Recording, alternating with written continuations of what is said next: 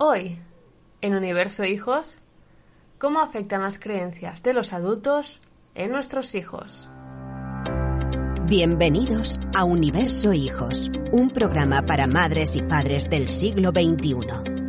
Un programa sobre psicología, educación emocional y conflictos familiares. En universohijos.com encontrarás cursos y descargables para educar para la vida a tus hijos e hijas. Universo Hijos. De lunes a viernes a las 22 horas por Relax FM.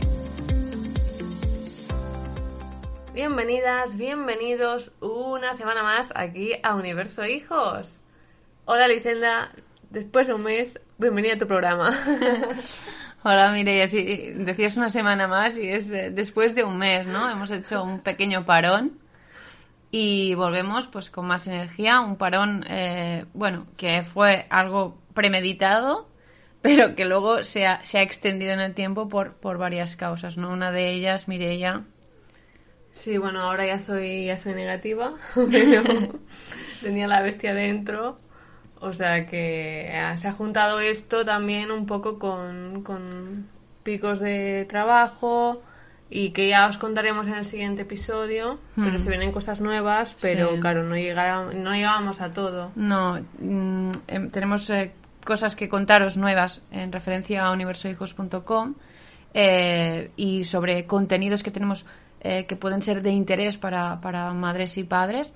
eh, y ya os lo contaremos en, lo- en los próximos episodios. Hoy, pero eh, volvemos con, con- con lo que más nos gusta en este podcast, que es, aparte de hablar de series, que es algo que le encanta a Mireia, eh, hablar, a, a través de un cuento hablaremos sobre las creencias que tenemos los adultos, que muchas veces proyectamos sobre los más pequeños y no nos damos cuenta o no somos suficientemente conscientes de, de- de la implicación que, que ellas tienen y no, no, so- no cuando hablamos de creencias son siempre negativas sino eh, es decir a, a veces se habla de creencias porque se asocia siempre a que li- son limitantes ¿no?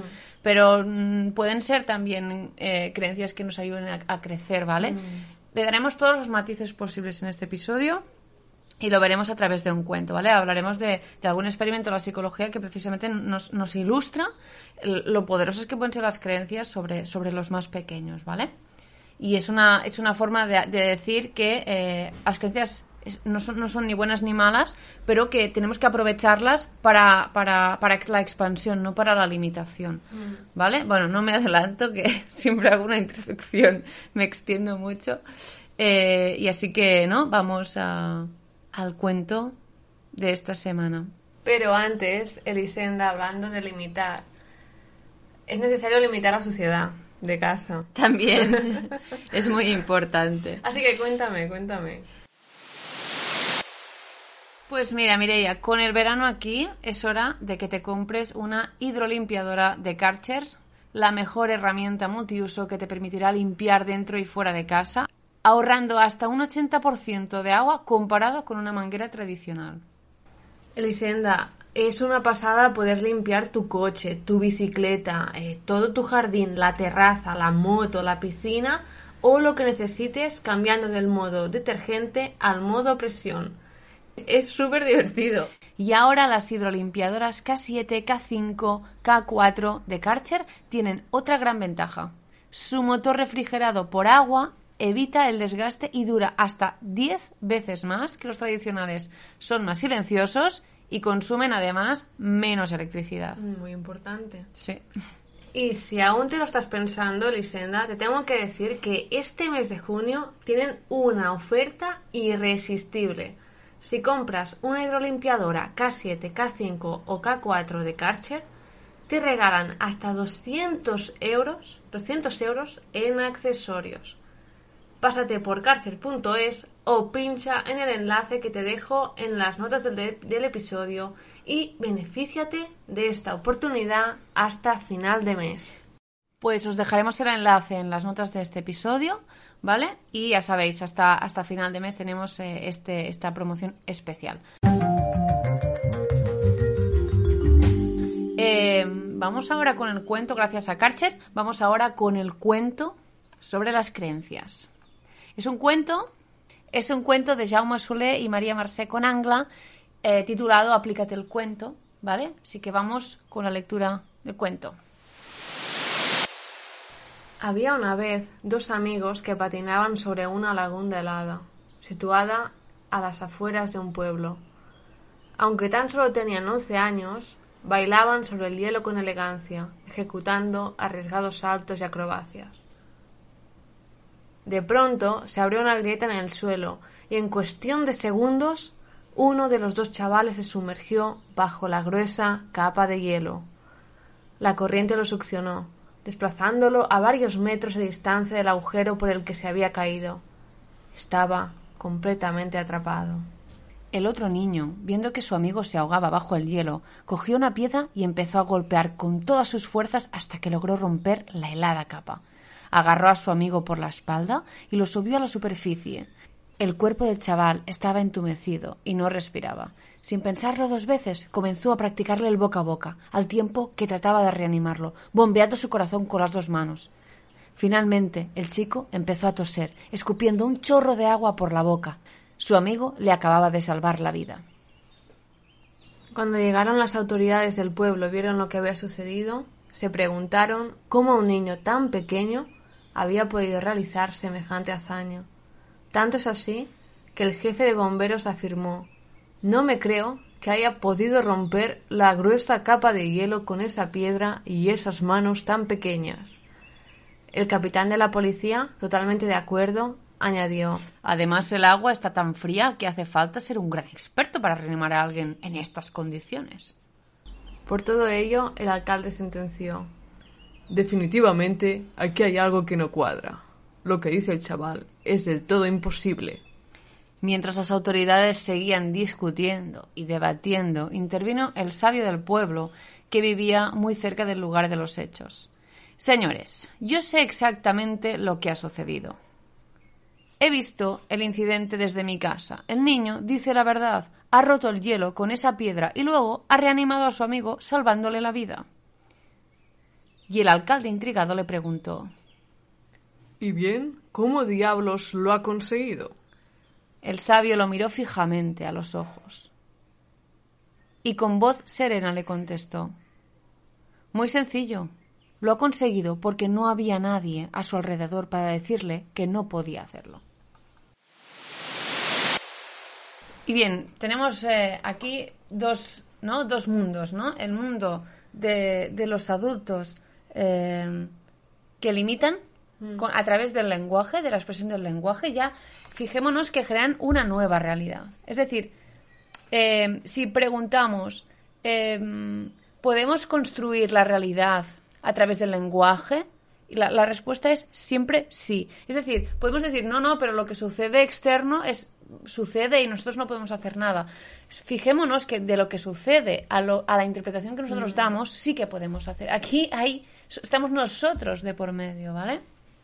Y por lo tanto, fijémonos que, eh, como decía antes, que tenemos dos mundos creados. El mundo del adulto escéptico y, limitador, ¿vale? En cuanto a mensajes que, está mm. lanzando. Es decir, además, oponiéndose a, al testimonio, ¿no? Bueno, al testimonio, a la realidad que de la narración del, del chaval diciendo, ya negando algo que totalmente desconocía, ¿no? Porque aquí además hay algo muy interesante, que es que la ignorancia del adulto se impone por encima de, los hechos objetivos que han sucedido.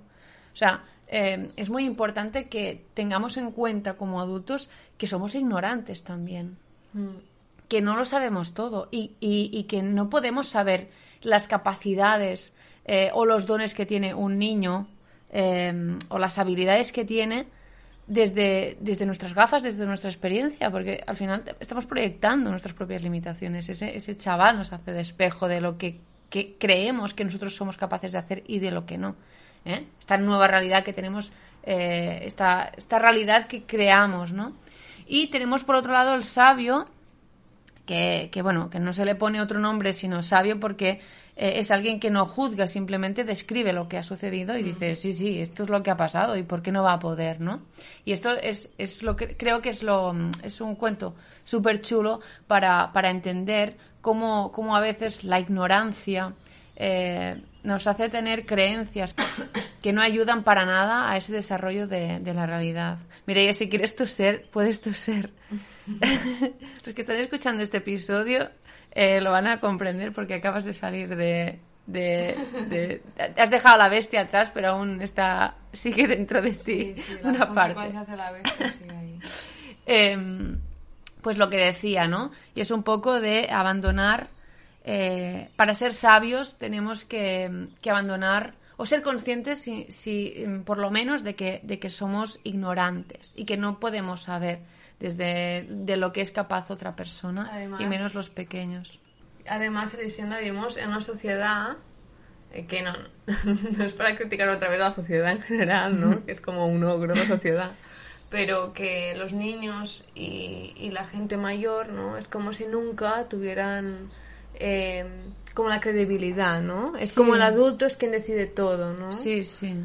Es como quien, quien tiene la verdad porque tiene la sabiduría, pero es que la sabiduría no está... Eh, es decir, con los años sí que adquieres conocimientos sobre la vida y, puedes volverte más sabio.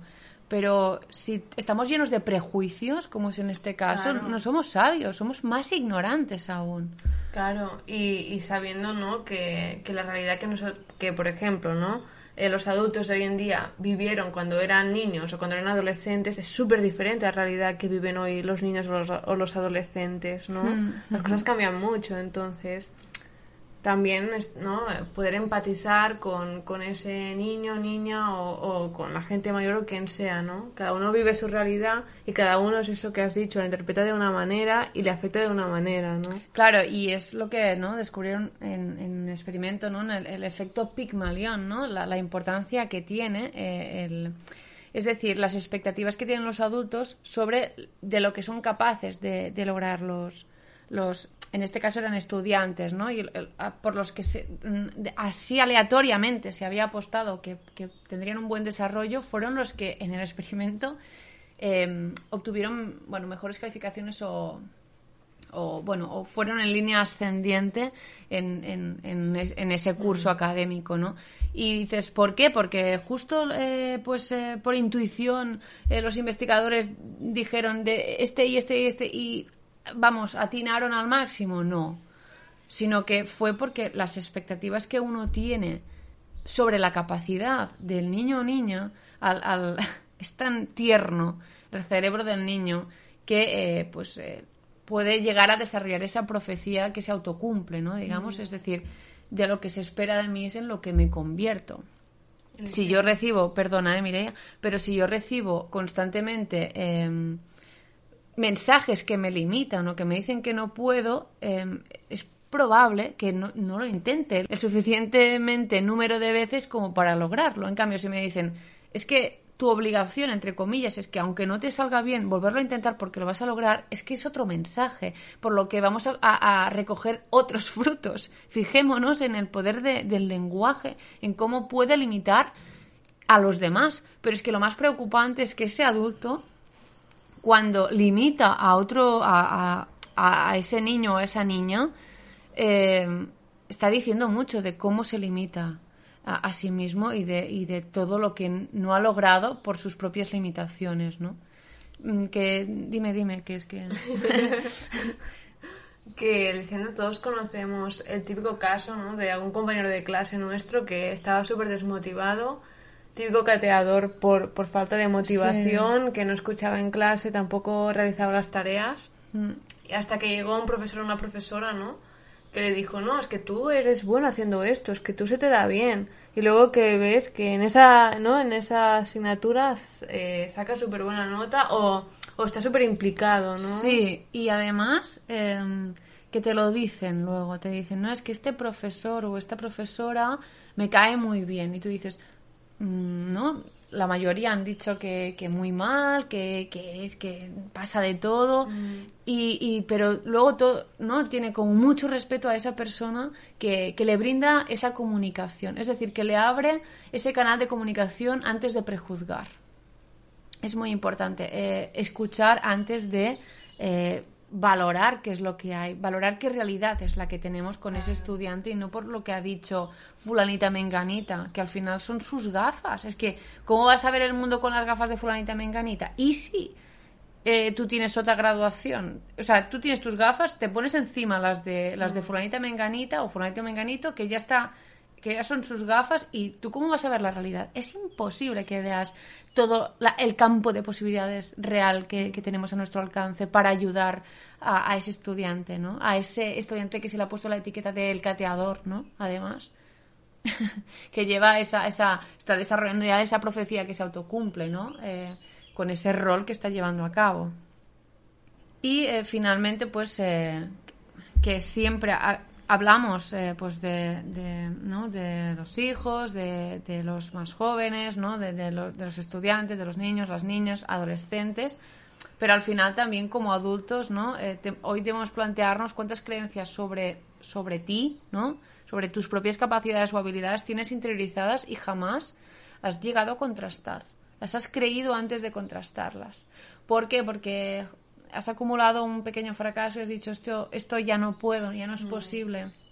Es decir, hagamos esa tarea de introspección, eh, que está muy bien que hablemos de los más jóvenes, de cómo podemos ayudarles, pero también es muy importante que nos veamos a nosotros, que digamos, vale, yo antes de ir hacia afuera a ayudar, hacia afuera, porque tienes la voluntad de ayudar, ¿no? decir, ostras, yo no quiero limitar a mi hijo, a mi hija, yo no quiero limitar a ese estudiante, no quiero limitarlo, quiero expandirlo, ¿no? Que toda esa potencia, toda esa capacidad eh, para ser eh, su yo potencial, ¿no? Eh, en términos aristotélicos, por decirlo así, que pueda desarrollarse, ¿vale? Pero primero tenemos que conocernos a nosotros mismos para poder ayudar a los demás, ¿no? Es un poco como lo, de, lo del avión, ¿no? Que te dicen, primero ponte a salvo tú, porque si no, no vas a poder ayudar al estudiante, ¿no?